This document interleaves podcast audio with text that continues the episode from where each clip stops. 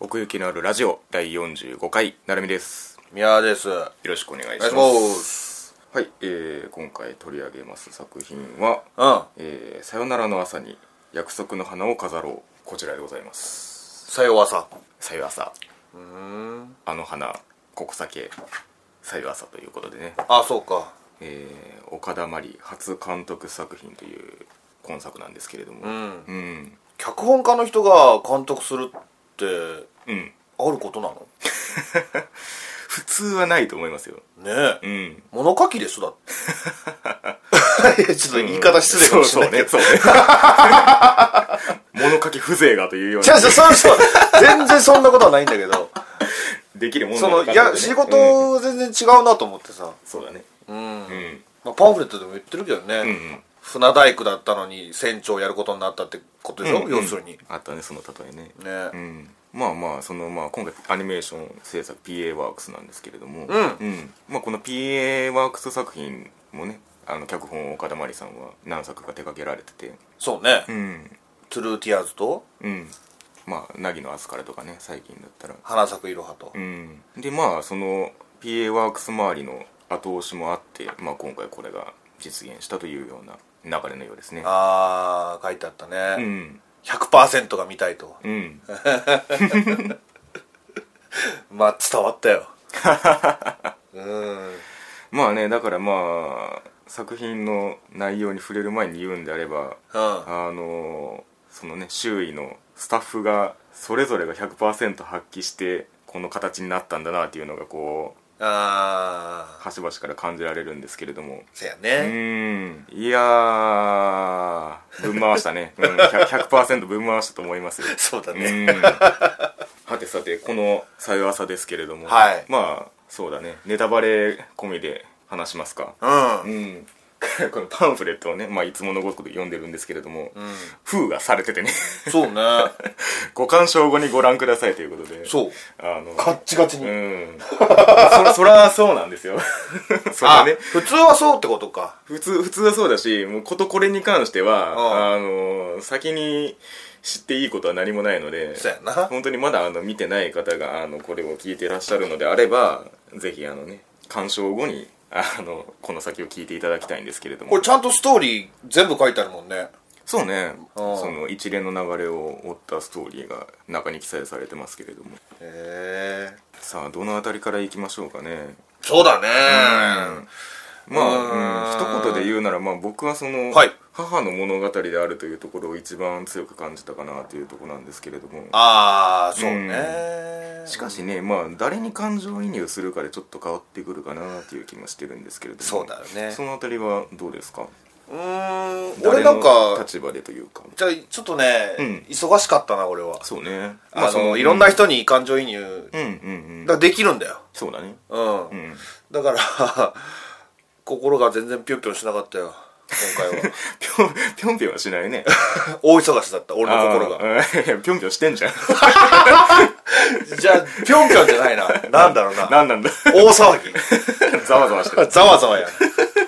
えいや本当にね、うあのー真面目に言うと、はいはいあの胸が苦しそうだねくなるようなうん作品だったね、そうだねうん、うんだから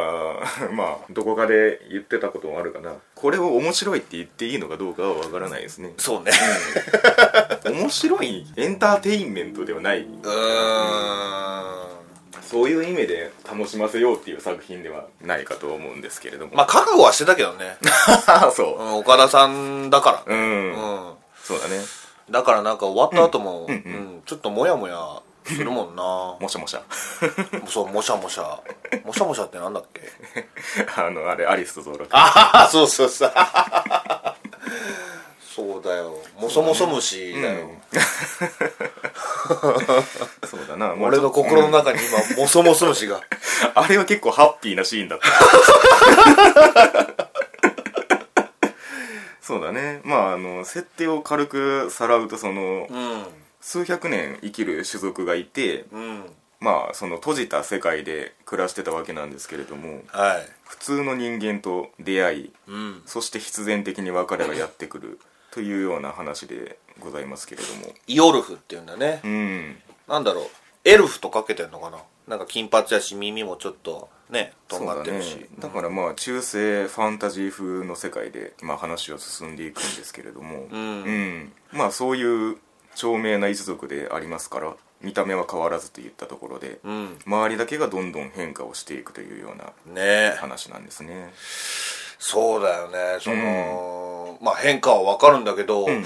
何年後とか、んうんそういう文字演説全くなかったねないね時間飛んでたんだって感じだったね、そうなんだよね、うんこの辺どうなの狙ってやってんのかな、狙ってやってるでしょうねあのわざとってこと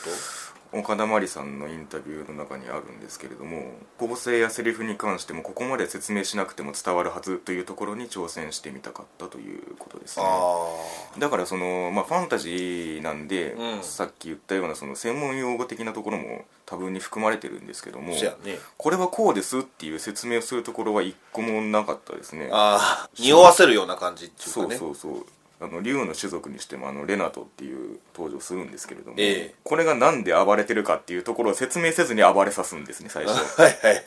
うん、赤目になって、そうね、そうそうまだそのレナトっていう情報が入ってきてなない段階そうそうそうっそうねていうところとかあって、うんだからその辺はもう完全にだから結構ギリギリのラインを言ってたなと思うんですけどギリギリのラインっていうのはあのつまり設定を理解して取り込むのにああ、うそうねもうまあそれも覚悟してたん だけどね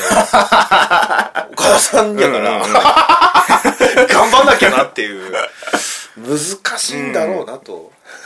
ましてやファンタジーだし、うんうんだからその説明が足りてないのギリギリでまあな成り立ってたとは思いますけどね、うんうんその時間経過にしても時間が経ってこうなりましたっていうその変化した状態を見せることで表してるみたいなねあーそんな感じもありましたね結構淡々と来るからさいやそうね、うんああうんそうかはいはいっていう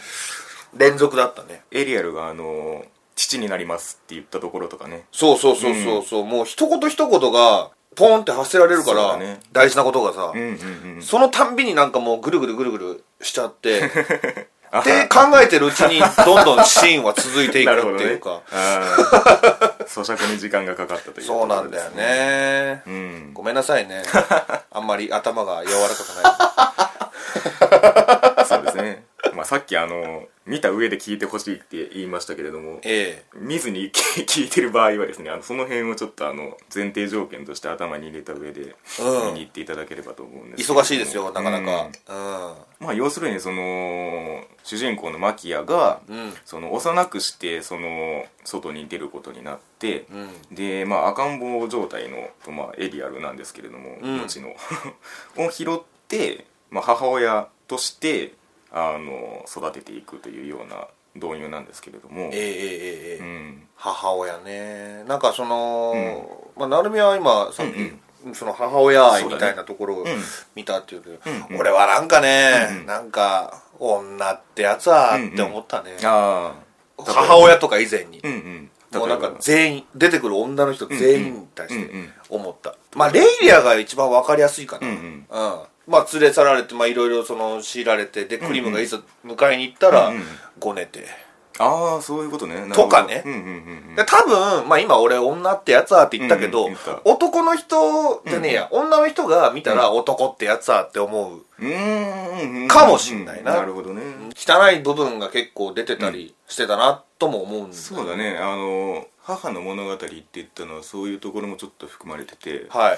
例えばあの中盤で中盤かな、まあ、エリアルのためにその、まあ、仕事を探さなきゃいけないってなって、うんあのどうして言うことを聞いてくれないのって言って、んあのあったねエリアルを突っぱねるシーンがあるんですけれどもええええええあれはなんかその本当にその実際の母親の苦悩の一部じゃないですうんか、うんうん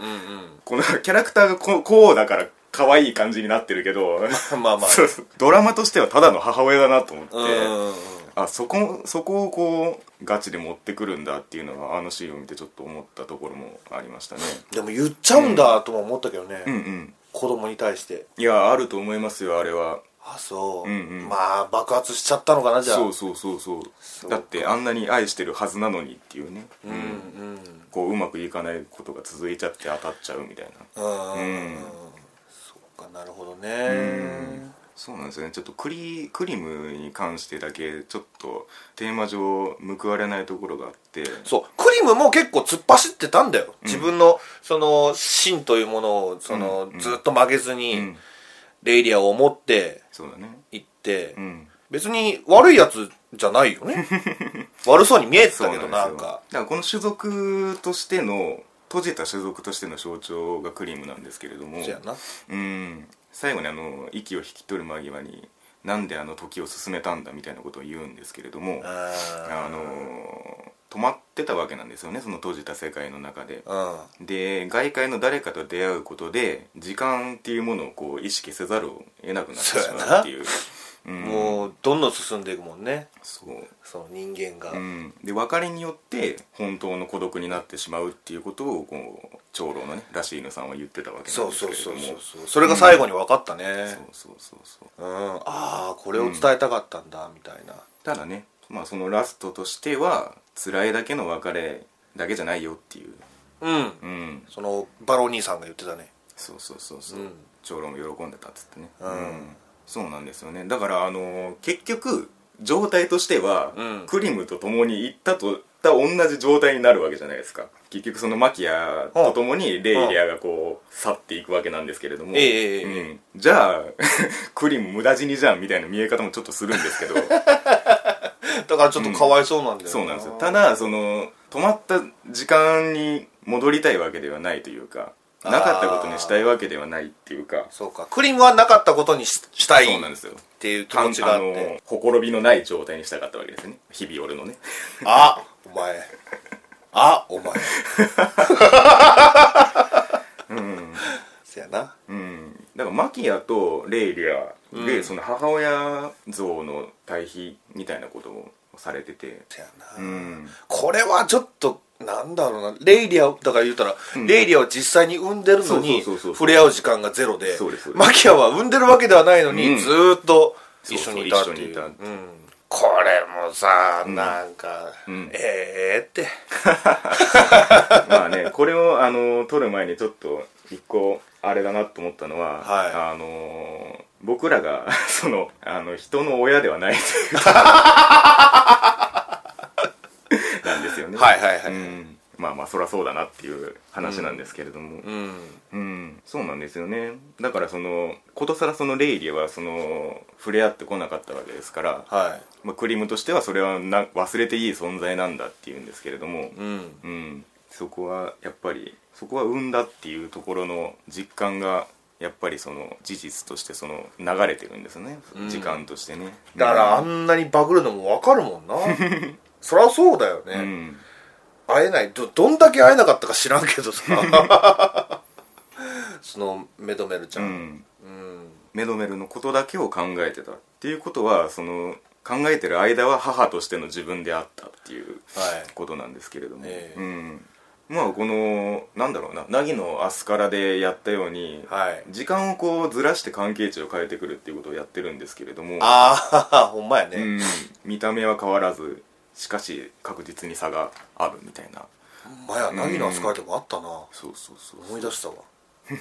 それの究極みたいなところはありますけれどもそうねだからまあエリアルの成長に伴ってうん、マキアがどう接していくかみたいなところが主な展開でしたけれどもマキアがねちょっと俺わかんないんだよな、うん結局そのエリアルのことをずんうんうんーっとその我が子のように捉えてたのか途中でちょっとん異性として意識してたのかどうかとかはどうなんまあ、母としてのマキアの方が主であろうとは思いますけれどねどっちかっていうとエリアルの方ですからねそっちのその母として見れなくなるっていうところのあまあまあまあそそれは分かりやすかったんだよね、ううんうんんうだからこそ離れようとしてたっていうね、書いてあったねううんんそれもね分かんのよ男の子は、うんうんう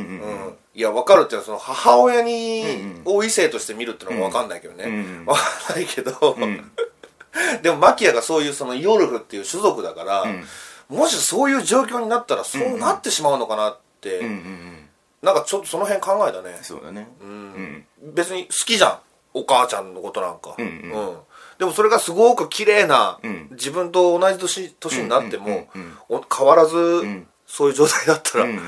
そうなっちゃうのかなみたいなね、うんだからあのーあの酒場で働くところ炭鉱はい夫婦のはいはい町で行ったところで、うんあのーまあエリアの成長した姿にガッと時間が流れる一番大きな一発目のとこだったと思うんですけど、えそこでこう見た目が並ぶんですよね初めてそこであのレベルレベルっていうか 時間の流れが追いつかれていくっていうあことまあ見た目的にこと親ギリギリだったのが、あはい完全にフラットになってそうやなうんうん周りからもこう駆け落ちをしてきたんじゃないかって言われるぐらいになってで周りにはその兄弟だって言ってるんでしょそうそうそうそう、まあ、それも込みだっていうことでまあだからそのこの「長命の種族」がテーマってなった時に、うビジュアル的にああ来たなこの時がっていうのがこう一発目にバーンって出てきたような場面だったんですけれども、ええうん、だからあそこが一番おって思いましたねなんかああ変わってきたぞっていういやーそうそうそう、うんうんあのエリアルは、んそのマキアがイオルフだっていうことをどこで知ったのかな、つまり見た目が変化しないことで感づくっていうレベルだと思うんですけどああそれこそだからそのこの成長中盤期の 時だと思いますよさ今言った場面のところあうーんじゃあそのマキア本人から告白はしてないのかまあしてないあか言言ってないってことああ、そうだねあのだから最後にうん言ったのがじゃあもう全てってことかな、のそうですねそうんうの、んし拾っあなた拾そうそうっそうてうんうんうみんたいな、うんうんなるほどね言えんもん言えないかまあだからあそこまで行って初めてうんその血がつながってる動向ではなくて、うんやはりあなたが母なのだというところに落ち着くわけなんですけどねそうだね心がね母さんって呼んでたもんねそうそうそうそうあっこはまあ母さん、うん、で正解だと思うよ、んあっこで「マキアーラ!」っつったらもう話変わってくるよねそれは そうだうんでもなんかちょっと切なそうな顔してたけどねそうだねあの時のマキアもう、んうんえーまあその岡田さんも言ってるけど、うんこのシーンでその、エリアルが母と呼ぶか、うんもっと他の別のんことを言うかで、はいはいはいうんちょっとは呼んでほしかったんかな、んなんか母以外の呼び名をマキアも、そうだねううんんだとしたらもう女ってやつはだよだとしたらねまあ多かれ少なかれ母はそういう母はっていうかまあうん親と子はかなまあ、うんそういうパーセンテージがどれぐらいにしてもはらんでるんだとは思うんですけど、そうね関係値として、うんこのイゾルとレイリアの関係もねうんうんなんか最終的によく分からなかったねよく分からないは言い過ぎか分かってるんだけど本当にそれでいいのかなっていう感じ結局そのレイリアのことをどういうふうに見てたのかなと思ってああ多分とイゾルはメザートにいながら、んメザーテがおかしいって思ってた立場の人で、あーでそれゆえにうん翻弄されたレイリアを憐れんでたんだと思うんですね、なるほど、うん、であの、まあ、最後飛び立っていくわけですけれども、ええまあ、そうあってしかるべきだなっていうふうに見送ったというようなあああれはじゃあ、うん、安心してたのねまあまあそうですね、うんうーんそれでいいんだというようなところでしょうあそうか、特に個人的な感情としてどうこうということはないと思いますよああそうか、俺はそういうふうに見えたけどねんうん特別な感情抱いてんじゃないのかなって レイリアに対してうん、うんうん、俺に任せろみたいな感じだったし すぐあら暴れるやんかもうレイリアがちょっとどっか行っ たらそうだねかっこよかったなでもこういう男になりてえな なるほどねあのちょっと気になるんだけどあのーはいマキアとエリアルがうん一回その離れ離れになる時あったじゃないうんうん行ってらっしゃいみたいな感じでうんでマキアが一人になってちょっとうんべそかいてたところに、うんうんなんか窓から入ってきたよ、ねはいはい誰かが、うんあれ誰クリームですねあれはクリームになるの、うんそっかちょっと混乱しちゃったんだよねあっこ、まあわわかるけど あのまあメザーテの敵国バイエラって書いてますけどもうんそっちに連れ去って、うん一緒に復讐を復讐をっていうか、まあ、レイリアを取り戻そうとしたということですねあーそうなのか、うん うん俺バローかクリームかなと思ったけ どそうなんか戦争もさ、なんか急に始まったからさそうだね そこもちょっと混乱したんだよなあ戦争してたんだみたいなあそこはちょっとギリギリだったねうんバイエラの描写が2秒ぐらいしかなかったのいでやほ んまによ負けてっしほんでんどっちがだから目障りがあメザーだよね、うん、あ負けちゃうんだみたいだなから近隣諸国の反感を一手に買ってたんでうんそっちがつながっちゃったねっていう話なんですけどあーよくわかったねそんなの わかるもんかそんな丁寧に言ってたいやまあまあぎギリでしたけど あ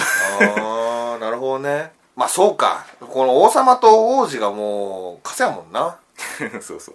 だから負けて当然なのだからそのイオルフとかレナトとかをまあもともとはレナとかレナトを使ってあののし上がった王国なんですけども、はいそうやって古の存在をこう囲い込んで、うん自分らだけでウハウハやってようと思ってたところから、まあ、近隣の反感を買ってたんでっていうあっていうあり方を、うんこのイゾルは別に快く思ってなかったから、うんそれらが解放されてよかったねっていうことをまあちらっと言ってたみたいなことなんですけ どもあそういうことうねんうん、そうなんですよ俺岡田真理さんの作品っていっつもこんな感じなんだ よな、うんまあねうんそうだねまあでも俺は全体的にううーん だなその話の理解にリソースを割いちゃったって感じですねそうね、まあでも背景もかなりねそれを組ん で背景よかった美しい感じになってたんでうそれはどっから言おうと思ったんだよ、うんうん本当にこの、まあ、パンフレット見てさらに思ったけど、ううんん雲雲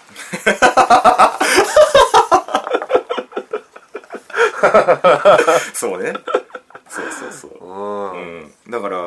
今日あれですね、まあ、初日なんですけど公あそうなの公開初日今日なんですけどはいはい公式設定資料集と公式美術画集が売り切れてましたねあ本当、ん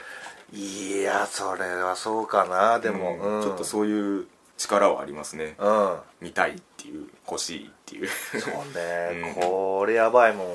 ああここなんかいいよねあのーえっ、とエリアルを初めて抱いた しああはいはいはい朝日お日様の匂いがするってやつねそうそうそうそうそうそうそうそう、いいねあここもよかったねラストシーン、うん、うん、お母さん言うてそうねうんん背景よかったね景この街並みもね結構そのなんかこだわってるなーって感じね出てたしうんうんしっかりしてたね、うんそのグランプルファンタジー、ま そうそうそうまあまあだからそこで人々が暮らしてる説得力みたいなのがちゃんとありましたほんまにそうそうそう、その鉄鋼やらないやらね、うんうんうんうんうん農場にしてもそうだしそうそうそうん、であのなんか酒場の感じとかな、ううんん歌い出す感じとかな、はいはいはいええグランブルーファンタジーって書いてあるけど、んね本当にね思ったもんな、グラブルっぽいなって そうですね全然その予備知識なかったからさ、うんうんん PA ワークスって聞いてた割に、うんなんか目ちっちゃいなって思ったんだよね そうですねうんキャラクター原案が吉田明彦さんグラブルのキャラデザの人ですねそうやねう、うんもうなんか鎧とかもなんかそんな感じするもんなそうですね、うんでまあ創作官の石井ゆり子さんは、はいまあ、凪のアスカラとかクロムクルとかあの PM の作品であの作家をしてるんですけど、はだいぶ結構だから今回は吉田さんの方に寄ったという感じはしますねいせやな、んそう言われるとそうだそういう意ね味では、うん、だいぶ組んでますねその辺、うんうんもう岡田ファミリーが出来上がってるってことや な出来上がりつつあるってことやそうなですね、うそういう意味でも PA 総出力というような感じでしたけれどんもなるほどねキャストに関してはどうでしょうねうんまあびっくりしたねうん、もう飛び交う声がみんな素晴らしくてうんうん、うんって感じ 味わってミドの悟りなさんなんか結構渋い感じの配置でしたねいやー、ミドさんね、うんよかったね。ようん。おそろさんみたいな感じやな。 そうそうそうそううん まあそうかなもうすげえ安心でき る。ポーンなんつってなはいはいはい。お腹ポーンっつそうそうっそうそて。ううん。ラングの細細谷さんもね。うんうん。あって思ったもん 俺。ときめいちゃったもん。ラング再会した時のねそうそうそうそうそう。でこのまはあいマキアの岩見真中さんですよええええうんえ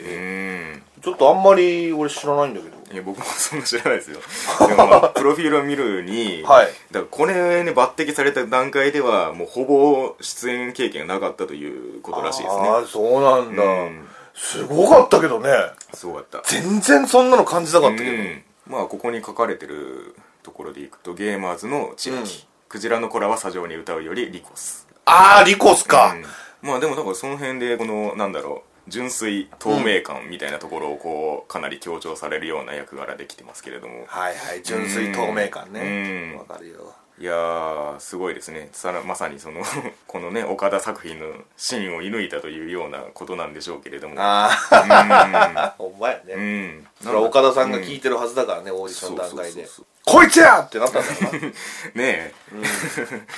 白箱とかガーリッシュナンバーのあれじゃねえけどだってねその、申し訳ないけどその岩見さん以外はもう本番有名な人ばっかりだし、うん、ガッチガチに生きてますけれどもせやねううんん、だって制作制作の名前がプロジェクトマキアですからね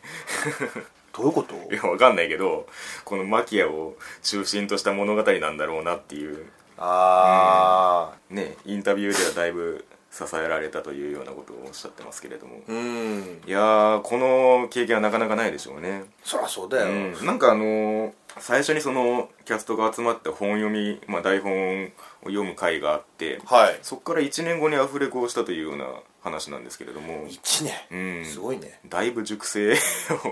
された状態というようなあそうか、いやでも1年間、んうんマキアのことだけを考えてたとしたら、うん納得だけどね、うんこの完成度はそうだね、うんまさに一級入魂というような感じだったでしょうねそうね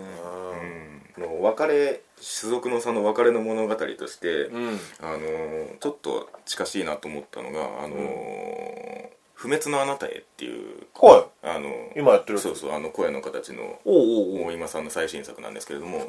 テーマ的にはなあそこら辺と似通ってるところがあるなと思っててあそうなうんや、へんえもしあのこの物語にピンときたものがあったとしたら、うんぜひその流れでそちらも触れてみるといいんではないでしょうかというようなことを思いましたね。あうーん、俺が思ったのは、うんうんラストシーンなんだけど、うんあのー、言うたらエイリアルがうんうん息を引き取るシーンか、はいはいはいはい。ううんんあこれ思ったのが、うんあの夏雪ランデブへえ僕は見て知らないないか見て見てないですーよああ,、れ、うん、れねまあ、うんうん全然違うよ違うんだけど、うんその幽霊になったうんうん元旦那さうんんを、うんがその、うんまあ、その死を見送るんだよ最後、まあ、それだけなんだけどなるほどなるほどまあまあその人生を見とるという そうそうそうそうそうそううん、はいはい随分スケールのでかい感じだけどそねうだねうんうんでもあのその最後のシーンに言うなら、はいはい最後にそのエイリアルとの思い出がさ、ああそうだねバーッとフラッシュバックされて、うんうんうんうんうんうんあれはたまらんかったなそうですねあれは殺しにかかってきてますね完全にねううんんほんまに積み上げてきた関係性がどういうものであったかというものをそうそう一気に爆発させるシーンでしたけうどんうんガトリングだったねうん呼び名が変わっていきつつみたいなねうん、ほんまや振り返ってな、うん、あっこもよかったよあの、はいはいはティダの赤ちゃんを、んうんあの引きああはいはいあの サンバさんのようなことをしたそとういそう受ける部分も、あれうねんうんあっこもさなんかもうマキアがうんうん一人になって、はいはで、いはいちょっとフラフラしてる時に、うんそのティダの、うんディディタかディタの、うんうんあのちょっと苦しそうな声が聞こえてきて、うんうんうんうんあーマキアが受け取るんだって、 うん、エリアルの子をマキアが受け取るんだって泣き声が聞こえたところとこう重ね合わせられるようなねうころでしたけれどんもそうだようんねそうなんですねだからその子を産む経験を経てないから、うんうんそこをこうマキアに当てるんだっていうのをすパッと見た時に思ったんですけど、うん、そうね、うんそうねそうやっぱりまあそこでもう母としての心情は形成されてたんだなっていうようなことを思いましたけれども、えうんーねだからまあ夏ポイントといえばあの辺なんじゃない、そうだね、うんちょっとねあの泣けなかったけど 今回はそうなんですよ母になるっていうことがやっぱり結構重要なポイントなんだと思うんですねその心情的にもせやねうん、なのでぜひねこれはあの 実際にその子を持つ母親のあの感想をぜひ聞きたいんですけれどもせやねうんほんまやねうんまあねその今回岡田さんが書いたのはそういう関係性の変化でありましたけれども、うんまあでもそんなところですかねええうん次回またうんうんこれがヒットしてねはいはいうんあ岡田監督作品がねそうそうそうそううん、また次もあるかもしれませんが その時はまた雲を見せてほしいね PA の力じゃねえかそれは そうねあまあ PA 以外でも見たいねじゃあね そあのーそれこそそうねあの花とここ酒なんかは A1 だったから、まあそうだねううん、今度は岡田監督のうんうん A1 の作品とかねそうだねまあだからこの、まあ、監督